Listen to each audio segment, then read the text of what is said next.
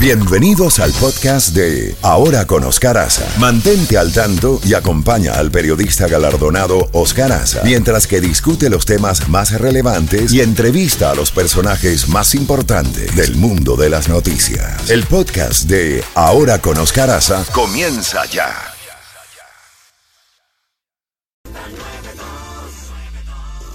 Z Mañana. Una mañana diferente. Ahora con Oscar Aza. Disfrútala en Z92. 8 y 30 minutos. Es la 25 del Norwest del Doral. La 25 del Norwest. Ahí está el Capitán Z. Bueno, ya tenemos a nuestra invitada en este momento, la periodista de investigación Mabel Petit, quien se encuentra precisamente en Madrid. Mabel, gracias por atender nuestra llamada. ¿Cuándo te enteraste? De que al pollo Hugo, el pollo Carvajal, lo habían subido un avión de la DEA eh, y que se encuentra volando sobre el Atlántico en estos momentos. Bueno, mira, eh, Oscar, un gran saludo para ti, para toda la audiencia desde acá, desde Madrid. Ayer eh, nosotros estuvimos conversando con los uh, encargados de protocolizar acá el sistema para las extradiciones y también fuentes que consultamos en la Interpol España donde eh, pues nos informó que estaba todo dado y que había en el marco de esas últimas firmas que se daban un periodo de 72 horas para que el pollo Carvajal estuviese en, Nueva York eh, presentado ante el juez de la causa. Así es que eh, más o menos el proceso se dio en el marco que se había esperado por parte de los organismos. Vale la pena destacar, Oscar, que este caso fue muy esperado y muy presionado por parte de las autoridades de los Estados Unidos, no solamente por los mecanismos que había utilizado el pollo Carvajal para evadir la justicia, sino que su defensa había señalado que iban a continuar el, todo lo que son las gestiones y los lobbies que son muy importantes acá en España para evitar que luego de la decisión del Tribunal de Estrasburgo se con, prácticamente ejecutara la extradición. Y así la abogada había señalado en el día de ayer y de antes de ayer que estaban haciendo nuevas gestiones para poder proceder con el ánimo de parar la extradición, cosa que si se ve desde el punto de vista jurídico era prácticamente imposible. Pero en el marco de todo esto también incluye el proceso electoral que se está dando en España. Hay mucho que eh, no lo vincula, pero si hacemos un tiempo hacia atrás, los mismos miembros del Departamento de Estado que estaban tramitando esto junto con el Departamento de Justicia, habían señalado que querían lo antes posible empujar la extradición. Y recuerdo que nosotros incluso hablamos hace mucho tiempo con otro acusado de delitos graves vinculados al régimen de Nicolás Maduro y cuya extradición se dio unos días antes de las elecciones presidenciales. Hablo de Alex Saab en Cabo Verde, no sé si recuerdas ese detalle. Y cuando nosotros le preguntamos a uno de nuestras fuentes, nos dijeron es que cuando hay un cambio, si puede haber un cambio de administración, los procesos se pueden poner un poco más complejos. Por eso el Departamento de Justicia hace todas las diligencias necesarias con el gobierno que ha tramitado la extradición con el ánimo de que no vaya a haber ningún obstáculo o que cambien los paradigmas o los programas. Aquí no se sabe qué es lo que va a pasar el domingo, que se realizarán las elecciones es probable que haya un cambio de gobierno, así como, bueno, una parte de los españoles dicen que no va a haber cambio de gobierno, vamos a ver qué ocurre. Eh, pero en todo caso ese elemento también se toma en cuenta a la hora de impulsar un proceso para que se ejecute la extradición lo antes posible. Y ahora tengo dos elementos importantes en el caso de Hugo Carvajal, que eh, como ya informamos hace aproximadamente dos o tres semanas, se llevó a cabo una audiencia de este mismo caso, pero con la figura del general Cliver Alcalá Cordones. Y en ese, en ese proceso que se dio y esa discusión, allí había un elemento clave que nos va a vislumbrar un escenario para el caso del pollo Carvajal en Nueva York. Y es que eh, Cliver Alcalá se declaró culpable, negoció y está haciendo para una condena menos severa él no evadió la justicia, se entregó una vez que se dio a conocer la acusación en su contra, que también incluye a Nicolás Maduro, a Diosdado Cabello y otros.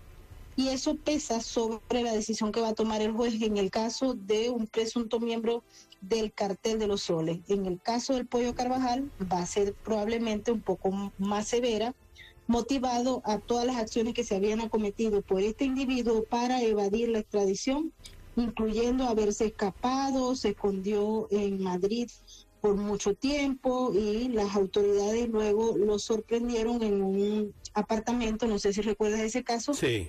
que es cuando prácticamente se concreta todo este proceso y eh, se logra finalmente la extradición. Eh, otros se preguntan también en el caso del pollo Carvajal y todo lo que está ocurriendo en la Corte del Distrito Sur de Nueva York, es si esto va a perjudicar a Nicolás Maduro.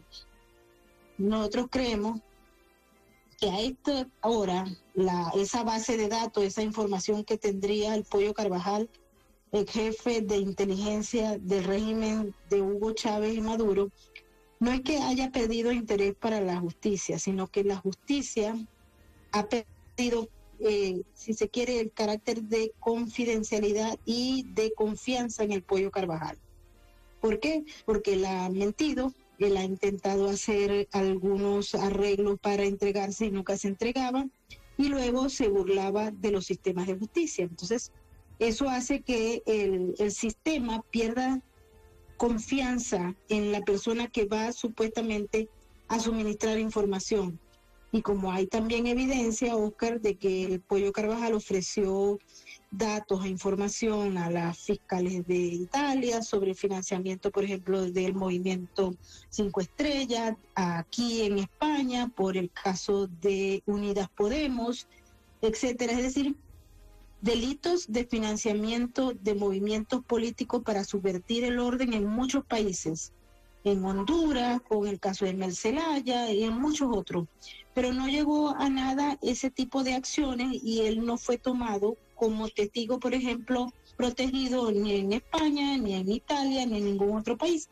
Lo que significa que hay algunos problemas de credibilidad con este individuo que en el marco de lo que dicen los fiscales tiene una larga carrera criminal que ya va más de dos décadas y media, ¿no? Y esto hay que tomarlo en cuenta. Ahora bien, Megor, ¿quién estaría preocupado en estos momentos en Caracas finalmente con la extradición? Porque una cosa es estar en España con todo lo que tú has relatado de forma pormenorizada.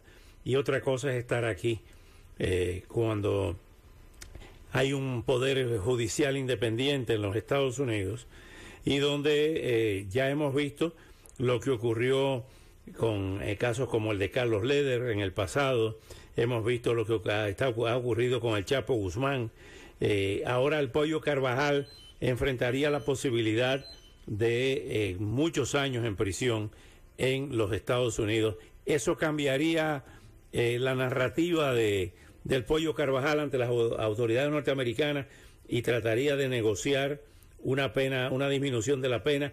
¿Quién entonces se preocuparía por eso? ¿Nicolás Maduro y Diosdado Cabello principalmente?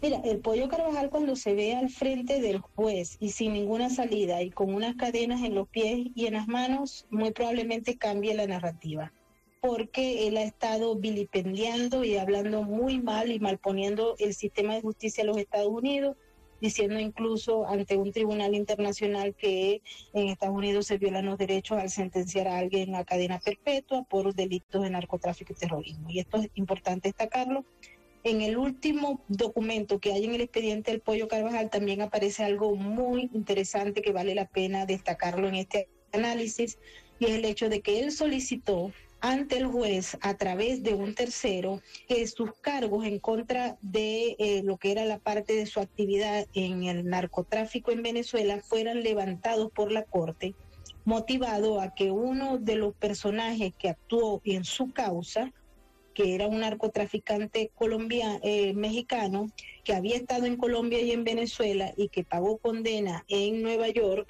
pues eh, él dijo que él, él se lo dijo a uno de los miembros de la defensa del Pollo Carvajal, que él no era el, el, narcotraficante a quien le había pegado el dinero y con el que había negociado la salida de las toneladas de cocaína, que al fin de cuentas es lo que aparece en la acusación en contra del Pollo Carvajal desde el 2011, ¿ok? Esa acusación es vieja. y se renueva luego en el expediente en contra de Maduro y compañía. Y él trató de quitarse ese cargo de encima, pidiéndole a la Corte que eh, prácticamente levantara los cargos porque él no era el que había cometido el delito. Esto importante porque ahí hay un elemento, según una declaración de un narcotraficante que estuvo vinculado presuntamente al cartel de los soles. Por el lado de Nicolás Maduro, eh, no, no podemos determinar, porque Nicolás Maduro, independientemente de la narrativa que hay, anda eh, tratando de disfrutar todos los beneficios que pueda disfrutar de sus eh, aliados internacionales como Lula da Silva, como mm, Petro, como el mismo presidente ruso Vladimir Putin y otros, que están apoyándolo por un interés desde el punto de vista energético, de negocio o de estrategia. Y esto eh, de alguna manera ha hecho, en el marco de lo que es el mercado internacional, que los Estados Unidos también quiera inmiscuirse en esos negocios que se están haciendo por debajo y de frente. Tuvimos la oportunidad de ver ayer, muchos todavía no se han recuperado, a el señor Pedro Sánchez, presidente del gobierno español, junto a la señora von der Leyen, dándole saludo a la vicepresidenta del régimen de Nicolás Maduro, Delcy Rodríguez. Eso ha generado un impacto. Pero a todos aquellos que andamos revisando el asunto desde hace tiempo, nos sorprende, porque hay unas relaciones, se ha tejido un marco internacional conceptual, eh, lo vimos a Nicolás Maduro en Egipto, incluyendo hablando con John Kerry y otros funcionarios, hasta Macron. Y ahora internacionalmente vemos cómo está empezando como a traslucirse una nueva narrativa en la cual se busca legitimar al régimen por un interés ampliamente energético y económico. Tristemente Venezuela sigue siendo un país donde los recursos naturales abundan y son necesarios para la comunidad internacional. Eh, pero en paralelo, suponemos que Nicolás Maduro está trabajando en ver cómo se las arregla para quedarse en el poder, aprovechando todos esos socios que tiene y amigos o nuevos amigos, como por ejemplo Xi Jinping y otros, porque si él saliera del poder, tendríamos una figura muy atractiva para que los fiscales de los Estados Unidos, que todavía siguen en la regla, o eh, las autoridades que están detrás de asuntos vinculados al narcotráfico pues tuvieran un target importante. Pero te lo confieso, yo soy venezolana, hemos luchado, hemos averiguado, hemos investigado este asunto.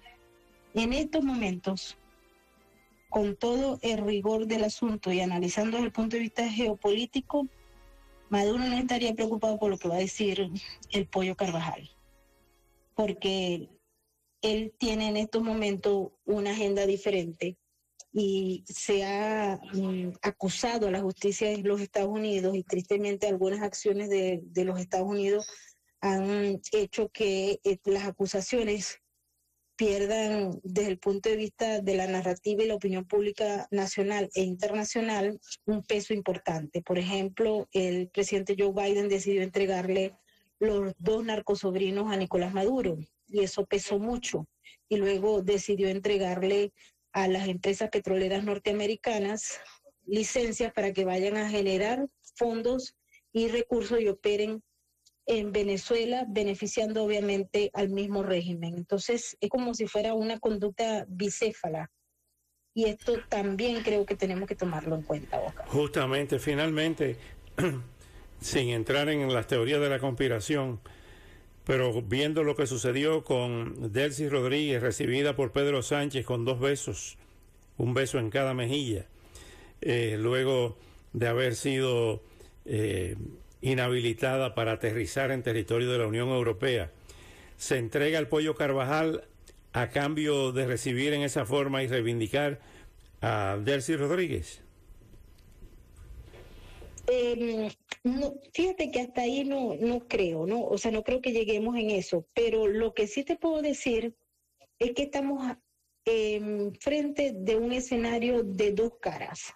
Uno lo llaman hipocresía, la hipocresía eh, pues de la comunidad europea y de incluso algunos organismos de los Estados Unidos que imponen sanciones acusan criminalmente a los de la élite del régimen y a la vez los saludan, envían emisiones y grupos a Venezuela y están negociando con ellos. Eh, en el caso, por ejemplo, de Estados Unidos, Jorge Rodríguez se junta con, Juan González y conversan en Dubái sobre procesos que nadie sabe qué son.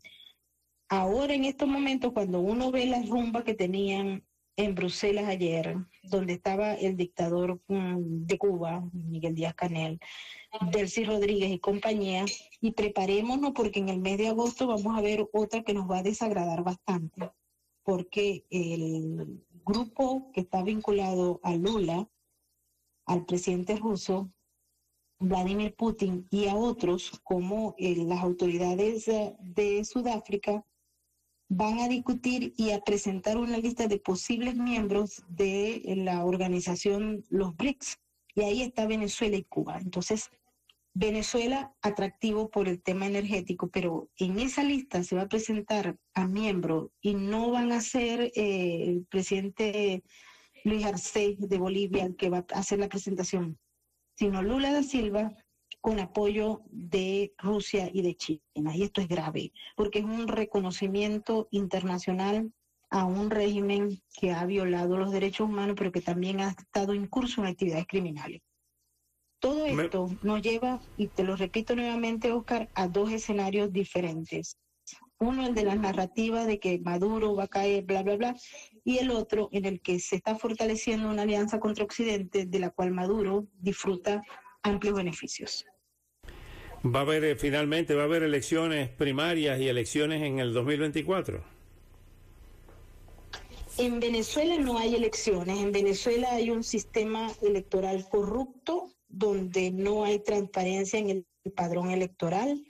El sistema que se utiliza para la transmisión de datos y las máquinas y el sistema biométrico está corrupto donde se generan datos, donde se generan votos. incluso hemos tenido a lo largo de la historia del chavismo cómo se generaron hasta 1.8 millones de votos extra, cuya representación física humana de votantes venezolanos no existía, razón por la cual en estos momentos lo existe es un grupo de la sociedad venezolana hastiado de la dictadura y de asfixiado por la ausencia de futuro, impulsando un proyecto con una líder como María Corina Machado, que puede remover un escenario que está congelado ante toda esta afrenta geopolítica internacional. Pero nosotros no podemos decir, o al menos yo me salvo, yo no puedo decir que allá va a haber elecciones ni libres ni transparentes, porque en Venezuela hay una dictadura y allá no hay un sistema electoral confiable partiendo del hecho de que los software del Consejo Nacional Electoral son secretos, las bases de datos de allí no son confiables y no hay elecciones, a pesar de que nos esté vendiendo la narrativa de la plataforma unitaria de Venezuela y de todos esos grupos. Mabel, como siempre, muy agradecido por tus valiosos minutos y hasta una próxima oportunidad. Hasta pronto. Un placer, Oscar, un placer. Gracias. Bueno, ya la escucharon directamente desde Madrid, España, Mabel Petit, sobre todo lo que ha estado.